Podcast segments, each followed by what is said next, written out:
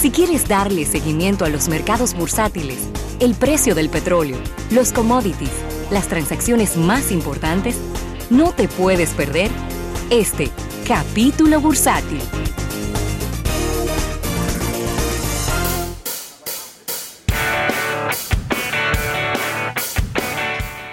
Bien, vamos a agradecer este capítulo bursátil a nuestros amigos del Banco Popular. Banco Popular, a tu lado siempre. Mira, enviarle un afectuoso saludo a nuestro gran amigo Osmin. Ey, espérate, ese- fi- mi fi- figura legendaria de APEC y del mundo de los seguros, que está en sintonía con este programa, un compañero ¿verdad? De, de larga data. Mira, Rafael y eh, Warren Buffett eh, ha, ha empe- ha dado su opinión acerca de, sobre todo lo que está ocurriendo con la industria de la aeronáutica y de las empresas eh, de las aerolíneas. Sí. Y él no dudó en decir que, recuerden que, eh, para que tengan una idea de por qué él lo está diciendo y por qué lo dice con tanta seguridad, Berkshire Hathaway es el principal accionista de Delta Airlines. Sí. Entonces, él conoce muy bien el negocio de las aerolíneas. Y conoce muy bien el negocio del transporte porque tiene, tiene fuertes inversiones en temas de trenes, Claro. de estos sistemas de transporte. Y Berkshire también es el segundo mayor accionista de United, de American y de Southwest Airlines. Nada más y nada menos. Es decir, que fíjense dónde están las inversiones de esta empresa, que el principal accionista y el fundador es Warren Buffett. Él dijo que él apuesta por una rápida recuperación de la industria aeronáutica comercial inmediatamente pase todo este tema del coronavirus o del COVID-19 o que ya no sé ni cómo llamarlo. Porque ahí vi a un histérico diciéndole otro nombre que no quiero repetir. Él estuvo haciendo una videoconferencia con los accionistas eh, de, la empresa y, y hablando de estos temas, ¿no? De, de cómo puede haber esto eh, afectado la- los ingresos que tendrá la empresa, las, las ganancias que van a tener las aerolíneas, que probablemente en este año no vayan a tener ganancias. No. Eso es quizá el- el- el- el- la parte más importante. Las acciones de la empresa de videoconferencia Zoom Video Communications han aumentado un 60% en este año. ¿Por qué? Sí. Ajá, y la gente no está viajando, lindo. Búscame la, eh, la, la de Ahí está la respuesta. Cisco, la de Cisco Webex aumentó un 20% en China y un 470% eh, en Japón y en Corea. Bueno, pero es que estamos hablando de que nunca antes en la historia de la humanidad habíamos tenido empresarios más dispuestos al teletrabajo. Creo que de todo lo malo siempre sale algo bueno. Mira, aquí está, déjame ver, eh, es, es Cisco Systems. Sí. lo que pasa es que Webex no, Eh, sa- eh, no salen No aparte. no salen aparte porque es que ellos tienen varias varias divisiones de negocio, pero eh, para que tengas una idea, el Standard Poor's 500, que es a donde pertenece esta empresa, se llama Zoom Video Communications, el Standard Poor's se ha caído un 11% y a ellos le ha aumentado un 60%. Es decir, que la diferencia entre una cosa y la otra es de un 71%. O sea, tú sabes. La gente está obviamente descargando este, este, este software, esta aplicación de videoconferencia que, by the way, es muy buena. Muy bueno. Es muy buena Zoom. Hay otras muy buenas también, pero esta, eh, la verdad es que tiene un tiene algunas funciones que son muy apreciadas en la, en la industria de, eh, corporativa o en los negocios corporativos. Y eso es lo que hay ahora, Rafael. Yo creo que ahora los empresarios empezarán un poco a entender cuando pase todo este proceso y que puedan ver que sus negocios han seguido funcionando con la mitad de sus empleados en la casa, La casa. Quizá va a cambiar un poco la percepción. Sí, Lo va, Setting. lo va a cambiar. Lo va a cambiar. Claro. Y para que ustedes sepan, eh, no es que usted tiene que confiar en lo que el empleado le dice. Hay programas que se instalan en las computadoras que te hacen el cálculo del tiempo que el empleado trabaja. Así. No, no es que una persona te dice, yo estoy frente de la computadora, no. Es que el software calcula el tiempo que la persona está frente a la computadora a través de la cámara, a través de los teclados, a través de las cosas que está haciendo. Así es. Entonces, por ahí anda el, el tema. ¿no? Mira, independientemente de, de que Christine Lagarde ya no está en el Fondo Monetario Internacional, ella estaba escuchando el, pro- el programa y tiene una respuesta para Ravelo que estaba hablando de, de todo eso, esto. Y es que Christine Lagarde, que ahora está en la Unión Europea, advierte que el riesgo de una crisis financiera como la del 2008 sea debido a esta situación que hay con el, con el COVID-19 Claro. la epidemia del coronavirus está amenazando con provocar una crisis semejante a la del 2008 en, en ausencia de una respuesta urgente y coordinada por parte de los países, según dice la nueva presidenta del Banco Central de Europa, Christine Lagarde, en una conferencia de, de prensa que acaba de dar hace pocos instantes. Dijo ella, estaba escuchando almuerzo de negocios y tengo que decir lo siguiente. En un escenario, en un escenario que rec- se recordarán muchos del año 2008, vino una crisis financiera que nos agarró a todos eh, de manera inesperada. Ella informó esto a, a medios como Bloomberg y a fuentes familiarizadas, donde Lagarde dijo que se necesita una respuesta adecuada y coordinada para que el impacto sea totalmente temporal y no se lleve de encuentro el año 2020 y parte del año 2021.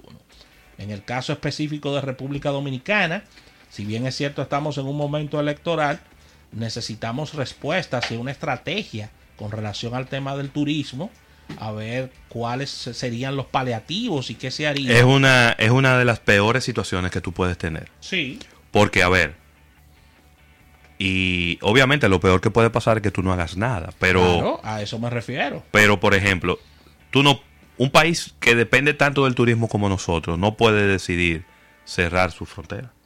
O, o decir, yo no voy a recibir aviones.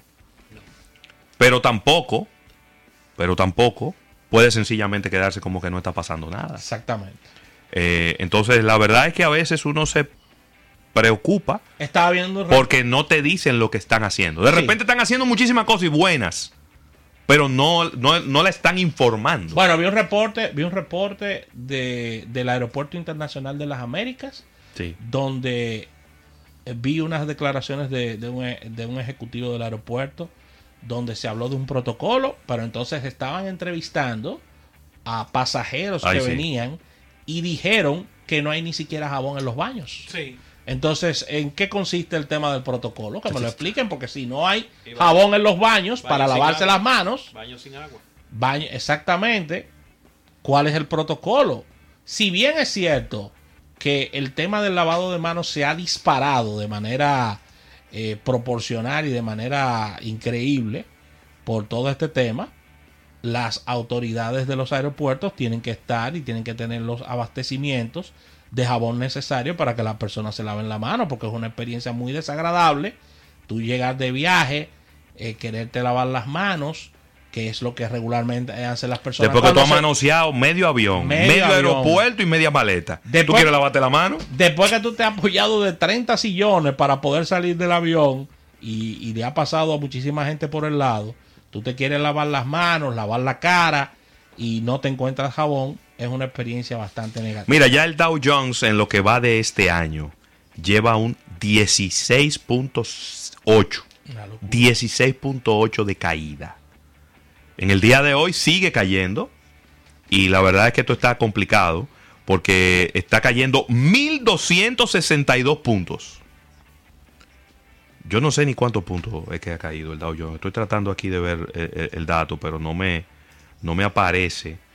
Eh, pero bueno, está cayendo un 5.05%, está en 23.756. El Dow Jones teníamos meses que no escuchábamos un índice tan bajito.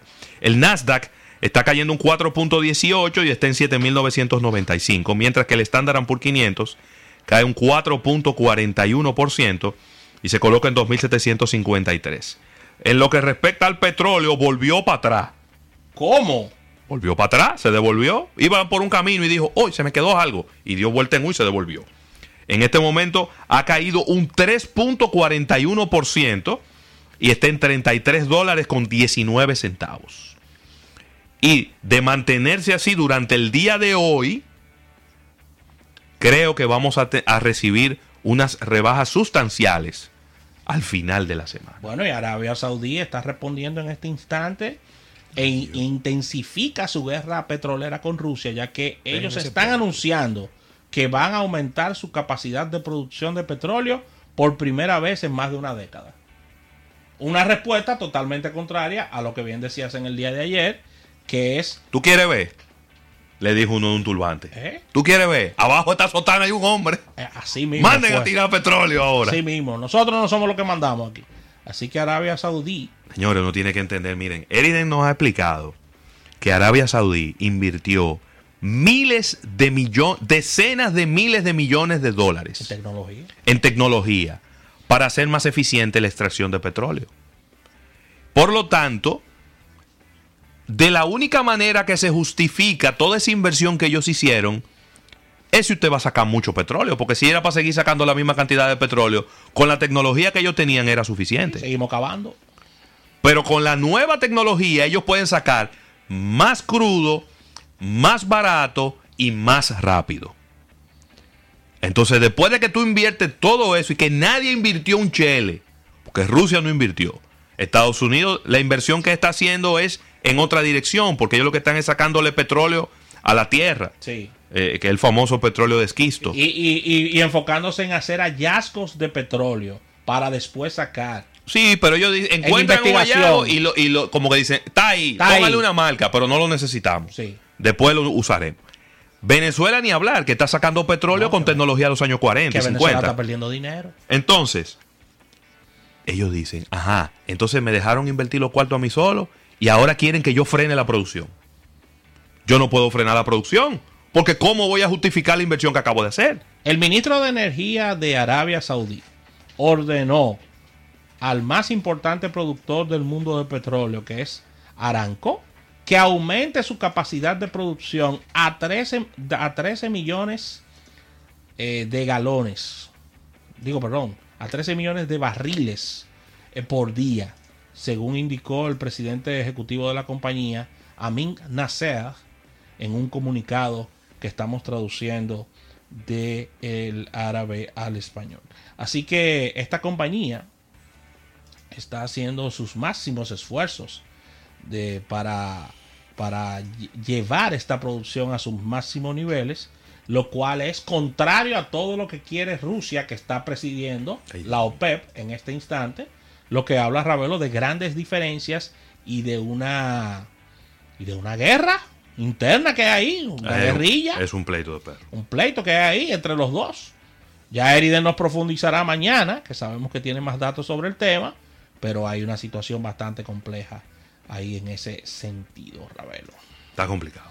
Así que con Muy esta información cerramos este capítulo bursátil. Vamos a agradecer a nuestros amigos del Banco Popular. Banco Popular a tu lado siempre.